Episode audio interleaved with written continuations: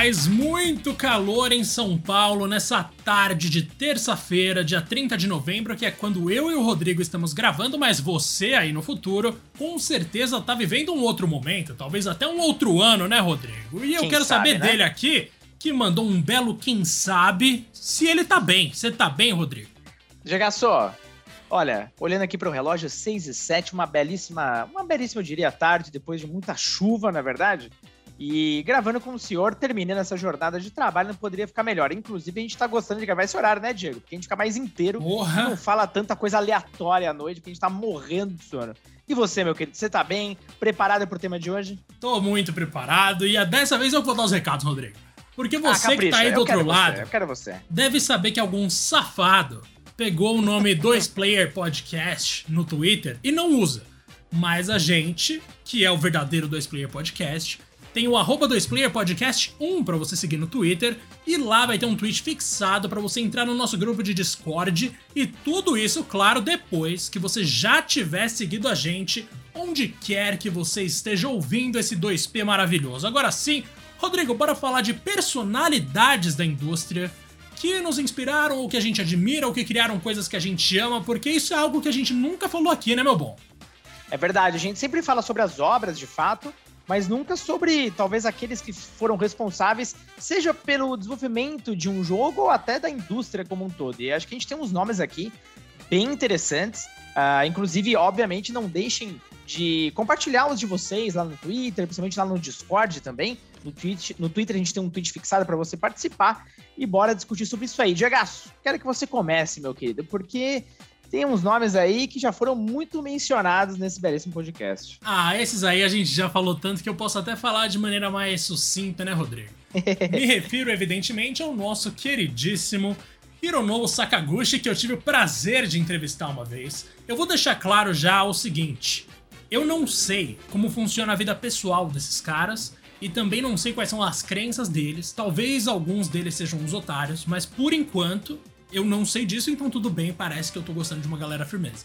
De qualquer forma, o Sakaguchi criou nada mais nada menos do que Final Fantasy, como vocês já devem saber, foi uma um- o conceito original veio dele, tanto que ele é o pai da franquia, como a gente bem sabe, e o cara se mostrou um visionário, né, Rodrigo? Porque vamos pensar aqui, antes de Final Fantasy, o conceito de RPG dentro de videogame ainda era muito nichado, ainda era uma linguagem que não tinha alcançado o povo, sabe? Uma coisa que era bastante ali de um grupo fechado. E eventualmente veio Final Fantasy com um estilo de abordagem que mudou completamente qualquer coisa que a gente podia imaginar a respeito de um RPG. E tudo veio desse cara, do Sakaguchi, que na verdade ele tava ali na Square, né? Se eu não me engano, antes de ser, bem antes de ser Squaresoft até. Era Square Exato. ou só Squaresoft? Eu acho que já era Squaresoft mesmo, lá no comecinho, ah, quando basicamente eles tiveram aí a salvação da empresa. E depois o cara basicamente trilhou o futuro, até quase falei a empresa também, mas isso é outro detalhe. Ai, a vida é cheia de altos e Acontece, né? baixos, né, É, Rodrigo? acontece, quem nunca, né? Mas é, cara, putz, isso aí era muito louco. Ele, na verdade, entrou na Square trabalhando só meio período, né? Ele nem era, de fato, um cara que, uau, todo mundo botava mó fé. Mas, eventualmente, quando ele veio com Final Fantasy e viram que o rapazinho ali tinha moral, ele virou um dos maiores nomes da indústria e, evidentemente, estamos falando aí da série que eu mais admiro, provavelmente. E, portanto, do- o pai dela, é claro que é uma das personalidades que eu mais admiro dentro dessa indústria. Cara, perfeito. Esse cara é gigante, não tem nem o que falar. É... Aí, basicamente, responsável por muitos dos jogos que nos tornaram gamers, né, Diego? Basicamente. Ah, Final Fantasy é só um deles. E olha que jogo, hein, que o cara criou. ele é um cara sentido, uma ausência sentida até hoje como um todo, ainda que ele tem a Mistwalker. A Mistwalker, pra quem não sabe, é uma desenvolvedora criada também por ele ali na época do Xbox 360 e muito é, ali com a grana da Microsoft, então ele produziu alguns RPGs super legais, como Blue Dragon e Lost Odyssey, um dos meus favoritos, inclusive, dos últimos tempos. E o mais recente trabalho dele aí foi o Fantasia, né, Diego? Do, pra Apple Arcade, que é um jogaço, eu continuo jogando ele, inclusive. Enfim, o homem tem talento ainda, meu querido. Nossa, com certeza, cara. É, putz, é Lost Odyssey, é Fantasia, né? Tudo que a gente imaginar aí vai ter um dedinho do cara é porque tem alguma coisa de decente.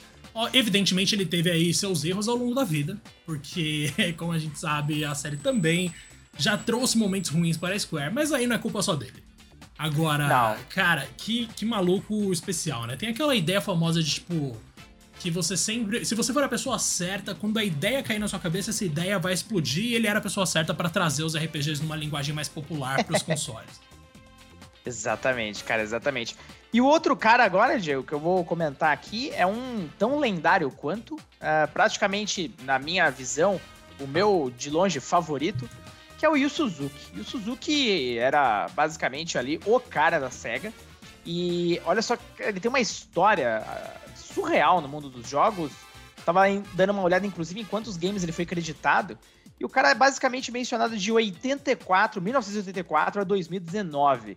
E as contribuições dele foram inúmeras, principalmente nos arcades, mas mais especialmente ainda nos jogos 3D. Então ele é basicamente um dos pais dos jogos 3D, responsável por títulos como o Virtua Racing, conhecido aí como o primeiro título de corrida de fato 3D. Você tem ali Virtua Fighter, nossa, tantos outros nomes. E ele era um cara aficionado por Ferraris. Ele tinha uma coleção de Ferraris. Oh, louco. É, não, menino tinha bom gosto, né? E, obviamente, ele é reconhecido mundialmente aí como um dos grandes, se não um dos principais uh, desenvolvedores de games de todos os tempos e mais do que merecido. Ele teve aquela última obra que foi Shenmue, uh, que ainda não, não, foi terminada, enfim, mas esse é um outro papo. Uh, a verdade é que esse cara é pioneiro demais no mercado, é um visionário. Foi uma perda muito grande para a SEGA, mas acho que estava claro ali que já não tinha mais tanto espaço para ele. E hoje ele tem nada mais ou menos que 63 anos e ainda está firme e forte ali trabalhando no mercado. E suas contribuições são sentidas até hoje, né, Diego? E, porra, o momento alto da minha vida, honestamente, ali do, do falando profissionalmente, foi quando eu pude tirar uma foto com ele na E3. Já mencionei isso aqui algumas vezes, vou mencionar de novo. Até hoje não acredito muito, é uma coisa muito louca. E é um cara super simpático, é, não é muito acostumado com esse lance de fama nem nada. Eu acho que ele nem tem noção do tamanho que ele é para esse universo. Mas a verdade é que, poxa, realizei o sonho, Diego. Pude estar ao lado do cara. E aí o resto é história, velho. É, eu acompanhei tudo isso, cara. Eu lembro da sua alegria, eu lembro de alguns áudios de WhatsApp que você mandou lá da E3. Não sei se você tava na E3 ou se você já tava na casa, mas eu lembro que você me mandou alguma coisa. E, velho, foi, foi bonito, Rodrigo, acompanhar essa sua jornada. Foi bonito, viu? né? Foi bonito. foi massa demais, cara. Coisa boa. Bom, vamos seguir aí então. Quero saber qual é o seu segundo nome, porque tem alguns aqui para serem mencionados bem especiais. Vamos lá, cara. A gente sabe que tem uma dupla de irmãos, Dan e Sam Hauser. Nesse caso aí, eu não vou conseguir escolher um só, porque é um, os caras meio que são, tipo, não só a alma de GTA, como inseparáveis dentro da indústria, praticamente, né? Tanto que só agora que eles estão separados, porque o Dan saiu da Rockstar e o Sam continua lá. Mas de qualquer forma, Rodrigo, estamos falando de dois caras aí da Inglaterra que eventualmente começaram a trabalhar com jogos depois de conhecerem um projeto da DMA Design, que vocês já devem conhecer de algum tempo já, que era o nome da Rockstar, né, Rodrigo? Muito antes de mudar, Exatamente. de mudar para o que a gente conhece hoje. E é engraçado que eles queriam ser músicos quando eles eram pequenos, mano. E eles eventualmente acabaram investindo aí numa outra paixão que era o storytelling. E, cara, eu vou te falar que esse negócio ressoa muito comigo, porque eu também, quando era pequeno, nossa, eu perdi a conta de quantas vezes eu coloquei algum CD para tocar, especialmente do Kiss, porque era minha banda favorita. E eu subia no sofá, fingia que o sofá era um palco e ficava tocando pro carpete, manja. Ei, coisa boa. Nossa, eu adorava isso, Rodrigo. Eventualmente acabei aprendendo a tocar algumas coisas, fui fazer as aulas de canto, mas de qualquer forma, a carreira de músico nunca decolou, né, Rodrigo? Mas nunca é tarde demais. Então, de qualquer forma, eu tô. De faço meus covers de vez em quando para amigos. Mas, enfim. Mano, a gente viu aí o Dan e o Sam crescendo um pouco, e só pra vocês terem noção, por que, que eu vou destacar mais o Dan Hauser, porque é o cara que eu talvez admire mais, ele foi o escritor de quase todos os jogos da série GTA. Isso inclui GTA 4, mano. Tipo, você tem noção do que é você ter escrito GTA 4 ou GTA 5? O San Andreas, ele fez até voz, além de produzir e escrever. Ele era o, meio que o líder, né, do time de roteiristas ali da, da, da Square, não, da Rockstar. E ele também foi a, o principal responsável por Red Dead Redemption de 2010. Então, assim, e o 2 também, ele trabalhou como produtor executivo e escritor. Estamos falando de uma pessoa que soube satirizar a América como ninguém, Então, quando a gente pensa no sonho americano, em todos aqueles clichês de filme dos Estados Unidos sobre como seria a vida perfeita aos olhos do estadunidense, o cara conseguiu distorcer isso de uma forma que a obra dele hoje talvez seja muito maior do que qualquer obra de sonho americano de fato, manja? Uhum. A sátira que ele criou dos Estados Unidos talvez seja muito mais forte do que qualquer filme que de fato exalta os Estados Unidos. E é uma coisa que eu acho maravilhosa, assim. A maneira como ele encontrou uma linguagem para tirar sarro da maior potência do mundo. Sério, mais uma vez estamos falando da ideia certa que veio da pessoa certa. Eu não sei o que, que o Sam Hauser vai fazer com a Rockstar agora, porque sem o Dan a gente não sabe. A gente nunca viu uma Rockstar sem o Dan. E a primeira, a primeira coisa que veio depois da saída dele foi justamente essa coletânea cagada. Então, meio que é triste. Mas eu quero muito descobrir o que vai acontecer em GTA 6, porque talvez, ao longo do tempo, na verdade, minha opinião foi mudando, né? Então, enquanto história, GTA 4 continua imbatível, mas enquanto sátira, eu acho GTA 5 de uma sofisticação incomparável, assim. Então, não sei o que vai acontecer com a Rockstar daqui pra frente, mas o Dan Houser causou um impacto na indústria, na, na maneira de contar histórias, quando a gente para pra pensar que GTA V vendeu mais do que qualquer outra coisa de entretenimento. Ou melhor, lucrou mais do que qualquer outra coisa do, no entretenimento. Então, estamos falando de um gênio, né, velho? Tem nem o que falar. E é engraçado que ele e o Sam nunca gostaram de dar entrevista, nunca gostaram de ser estrela, nunca gostaram de aparecer em evento, porque, cara, GTA normalmente, ou mesmo Red Dead, costumava vir anúncio em momentos aleatórios. Eles não ligavam muito pra E3, não eram personalidades de muito destaque. Eles só queriam que a empresa crescesse. E a gente conhece a Rockstar mais do que conhece praticamente qualquer outra empresa desde criança, né, mano? É muito louco isso. Cara, que animal, né? É, é curioso que muitas dessas pessoas que a gente tá falando aqui hoje, elas uh, combinam muitas coisas, como justamente o que você falou, elas não são tão fãs dos holofotes. A genialidade já fala por si só. O cara que eu vou falar agora, na verdade, ele, bom, ele é um misto dos dois, porque ele aparece até bastante, mas com todos os méritos, porque é uma das figuras mais carismáticas do nosso universo, que é o Shigeru Miyamoto. Shigeru Miyamoto, é bom, como, como descrever esse homem, né? Como introduzir um cara desse à altura é bem difícil. Basicamente, ele se juntou à Nintendo na década de 70, então quando a Nintendo era bem pequena e ainda focada em outros negócios, como por exemplo máquinas de arcade, que começaram a ter o um boom ali no Japão e nos Estados Unidos. Mas foi com algumas das criações deles que a Nintendo se tornou o que é hoje em dia ainda. Principalmente com o Donkey Kong, depois com Super Mario e The Legend of Zelda. E uma das coisas que eu acho mais legais do, do Miyamoto, ele tem várias histórias, inclusive, cara, dá basicamente para fazer um episódio de horas e horas sobre o Miyamoto. Ele basicamente entrou na empresa porque o pai dele conseguiu uh, ajustar para ele ali, conseguiu arrumar para ele uma entrevista com o Hiroshi Yamauchi, que foi o presidente da Nintendo por muitos e muitos anos, até mais ou menos ali a época do Nintendo 64, né? Depois ele passou o bastão. E basicamente o Miyamoto ficava criando brinquedos. E ele tinha uma visão muito interessante do, do, do exterior, porque ele já era, era, apaixonado por games, era o sonho dele criar games, e tudo que ele via ao redor servia de inspiração para alguma coisa. Então você vê claramente essas inspirações, uh, por exemplo, em The Legend of Zelda, quando ele visitava a natureza, cavernas, etc. Ele usou muito isso como um conceito para o jogo. E o próprio Pikmin, graças à jardinagem e tudo mais. Então, ele tem suas particularidades ali e é um gênio. Ele é um cara que sabe como trabalhar um game e torná-lo uma obra-prima, né? Aquela fala clássica dele que um jogo adiado pode se tornar uma obra-prima, um jogo lançado porcamente, não. Então, obviamente, estamos numa época aí de updates, de jogos e tudo mais, mas você vê, por exemplo, um Cyberpunk da vida, com todos os updates possíveis que a gente pode lançar nesses dias de hoje, um jogo todo cagado ainda, né? Mas enfim, acho que as palavras do Miyamoto querem dizer o quê? Qualidade muito melhor do que quantidade, né? Então, ele sempre entregou isso. E basicamente as grandes séries da Nintendo que ainda penduram por hoje, as mais vendidas, são todas vindas desse grande gênio. Então, hoje ele já não é tão participativo assim no desenvolvimento de jogos, ele tem uma, uma, uma, posição mais administrativa, por assim dizer, de supervisão do desenvolvimento dos jogos, mas continua sendo um gênio e, cara, uma pena que eu não pude encontrá-lo. Uh, inclusive nessa mesma E3 do Yu Suzuki, eu não, não pude conhecê-lo, eu conheci o Eiji Aonuma, que é o pai hoje do Zelda, mas o que também para mim já foi uma honra absurda, não tem nem o que dizer. Mas, cara, como eu queria um abraço Shigeru Miyamoto, velho. Mas quem sabe um dia, né? Quem sabe um dia, mano. Tem aquele vídeo famoso, né, de um cara da Ubisoft se emocionando quando o Miyamoto fala dele, né, velho? Você lembra disso? Foi no M3. Sim, é do Mario em Rabbids, que é o jogo do Switch que tem que é de estratégia. E aí ele começa a trocar uma ideia sobre isso e tudo mais, o cara cai em prantos, velho. Não tem o que fazer, é admiração pura. Mano, o cara criou tanta coisa absurda, né, velho? Imagina isso, velho. Tipo, talvez o sucesso da, da indústria como um todo esteja associado diretamente a ele. Tipo, a, a figura dele, ele mesmo. Mas não tenha dúvida, porque foi com ele que o Nintendinho decolou, foi o, a recuperação do famoso Crash dos videogames.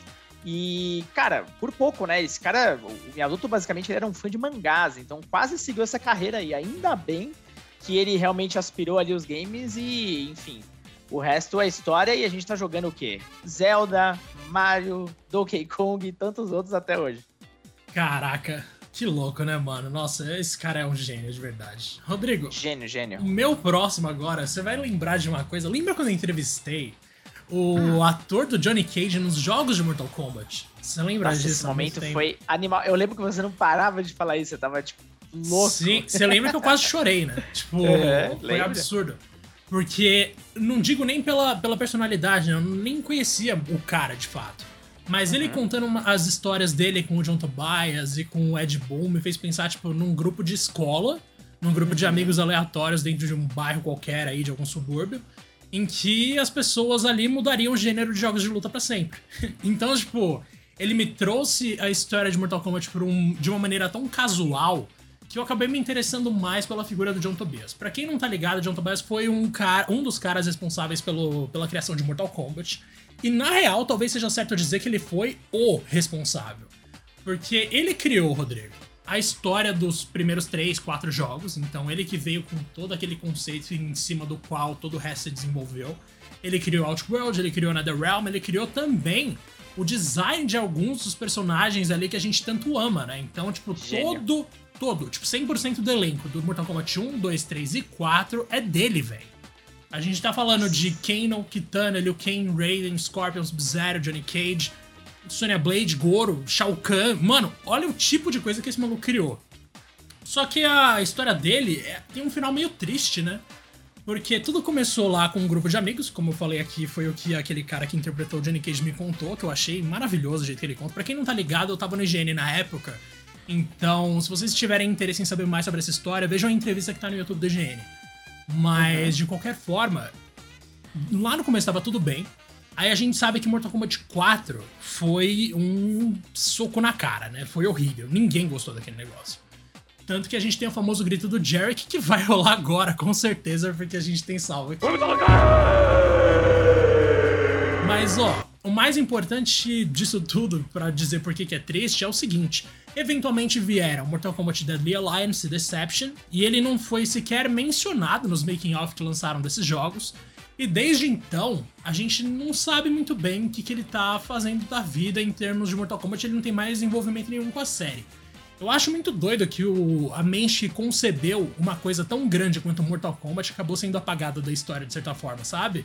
Claro que uhum. aparentemente ele e o Ed Boon ainda têm uma relação suficientemente saudável, porque eles brincam com o outro no Twitter de vez em quando. Mas eu queria muito entender o que, que existe por trás do desaparecimento do John Tobias, porque assim, é um cara que eu realmente acho que criou algo maravilhoso, tá ligado? E é um cara que eu acho que eu nunca vou ter contato, porque ele simplesmente desapareceu da indústria, assim. Ele faz outras coisas. Tem uma participação dele naquele documentário da Netflix, o High Score.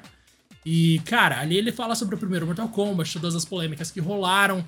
Mas quando você vai. Quando você para pra ver, praticamente tudo que você para pra ver de MK remete ao John Tobias e infelizmente o cara tá desaparecido aí, mas é um maluco que eu acho genial, velho. Estamos falando aqui de quantos, de quantos personagens icônicos, uma história maravilhosa. É doido isso, mano. É doido. E ele, ele de fato saiu totalmente da indústria de games, né? Ou ele faz alguma coisa Mano, aí? que eu saiba, já era, velho. Que coisa, né? Puxa vida, tanta, tanta coisa incrível que ele fez naquela época. Imagino que ele tinha muito mais a contribuir, mas espero que ele esteja bem. Isso acho que é o mais importante, né? E, bom, para finalizar aqui do meu lado, Diego, eu vou trazer uma personalidade que é mais businessman ali e tal, mas é um showman é, por si só. E é um cara que eu admiro pra caramba. E eu, na hora, lembrei dele porque eu tava assistindo um vídeo hoje, Diego, inclusive recomendo a todos. Saiu um dos canais da Microsoft, uma, é, uma roda ali de conversa entre várias personalidades que participaram, graças a uma comemoração dos 20 anos do Xbox, que participaram efetivamente da história do Xbox. Ela é mediada, veja só, pelo Red, que era da Nintendo. E um dos caras que estava lá, nada mais nada menos do que Peter Moore. Peter Moore é um cara uh, genial, ele já passou por excelentes empresas, pequenas, veja só, só passando uns nomes aqui. Sega, Microsoft, EA, o próprio Liverpool, sim, o time de futebol, e, e, muitas outras coisas. Então, é um cara com uma história assim muito interessante no mundo do entretenimento, especificamente. Na Sega, ele tentou ali, uh, de certa forma, dar aquele boost na época do Dreamcast. Era um cara genial, mas ele já sabia o que ia acontecer. Ele esteve com eles ali, se não me engano, nos últimos 20 meses, eu acho. Então, ele já entrou num período onde a SEGA já não tinha mais condições, porém, fizeram coisas muito interessantes. Só que dali, meu amigo, é o que a gente chama da ponte, que é o Dreamcast 2, né, cara? Também conhecido como Xbox. então ele foi contratado para a Microsoft em 2003 e dali fez uma carreira brilhante. Ele ajudou na ascensão do Xbox como um todo, graças à sua experiência. Depois, principalmente no 360. É, quem se lembra da época onde. Uh, acho que era na E3 mesmo, né? Que ele mostra a tatuagem do GTA 4. Uh, ele já tinha feito, inclusive, a tatuagem do, do, Halo 2. Ele sempre fazia isso aí. Aquela tatuagem provisória ali, só para anunciar um game específico. A galera ficava super. É, super empolgada para descobrir qual que era a nova surpresa. E esse cara apresentava bem pra caramba. Nossa, sinto falta, velho, de, de, de um maluco desse, sabe? que, ao mesmo tempo que é um executivo, é um cara com carisma, fala bem pra caramba, não é aquela apresentação quadrada, chata pra burro. Você vê que o cara tá se divertindo. Uhum. E, e, ele tem uma história muito legal. Depois ele foi pra EA, né, gerir EA Sports, e, porra, ele participou simplesmente da uma época de ouro da EA Sports, foi o recorde atrás de recorde. Depois, como eu falei, foi pro Liverpool e muito mais coisas. E ele fala, inclusive, que no Liverpool ele aplicou muito das gamificações, inclusive, que ele viu, por exemplo, no Xbox Live, em como eles geriam a comunidade do Liverpool. Porque ele, um dos papéis dele foi fazer uma estratégia de conteúdo para toda a base de fãs do Liverpool, que são milhões e milhões e milhões. E muitos dos conceitos dos games ele aplicou lá e foi um grande sucesso. Enfim, em resumo, onde esse cara passa, realmente o negócio vai bem e é um cara também muito legal, muito interessante de ouvir a história dele. Então, fica aí uma, uma figuraça que poucas vezes a gente vê hoje em dia, né? Queria ver mais desse tipo. Cara, engraçado, né? Realmente tem um pessoal que prefere. Na verdade, acho que todo mundo que não tá muito acostumado com falar em público, ou que de repente simplesmente não gosta e tá lá por obrigação, vai para tipo, vai partir por uma abordagem mais conservadora, né? Sem fazer muita uhum. graça, assim, ousar. Mas era legal quando tinha essa galera mais. mais foda-se, né, Rodrigo? Não tem adjetivo melhor. E é, você viu que ele jogava pro time dele, sabe? Ele, ele meio que torcia para onde ele tava e era genuíno, não era forçado. Enfim, é um cara que sabia o que estava fazendo, sabia muito bem o que estava fazendo e além disso você percebia, estava realmente aproveitando o momento e não é à toa que o público gostava dele pra caramba. Geralmente a gente não, não curte os engravatados e ele é um cara diferente. É um cara diferente. Claro que a gente poderia falar sobre muitas outras personalidades aqui, de produtores e diretores até atores, como o próprio, bom, Phil Spencer, Todd Howard, aqueles caras que a gente já tá acostumado, mas seria meio clichê, né? Então eu e o Rodrigo acabamos não, não indo por esse caminho. E também não são pessoas com as quais a gente se identifica tanto quanto as outras que a gente falou aqui, ou admira tanto quanto as outras que a gente falou aqui. Essa lista é bastante pessoal, mas é claro que você tá mais do que convidado a opinar no nosso grupo do Discord, que pode ser acessado por meio do tweet fixado, que tá no nosso Twitter, arroba 2playerpodcast1. E também você pode mandar mensagem pra gente no próprio Twitter. E seguir a gente aqui ou onde quer, aqui no Spotify ou onde quer que você esteja ouvindo. Demorou? Rodrigaço, belíssima ideia de tema, hein, meu bom? Achei que o episódio ia ficar meio diferentão, mas no final gostei do resultado, hein, mano? Foi bom, foi bom demais. É legal a gente abrir um pouco aí e falar até de, de, de quem faz acontecer, né, Diego? É por esses caras que a gente tá fazendo esse projeto. Então a gente só tem a agradecer. Exato, meu bom. Um grande abraço para você, viu? E para quem ouviu e pra chuva que volta a cair no quintal Ei, da minha casa. Que ah, beleza, abençoa, abençoa. Boa chuva. Muito obrigado. Valeu, Diagaço. Um grande abraço, um grande abraço, galera, e até o próximo episódio.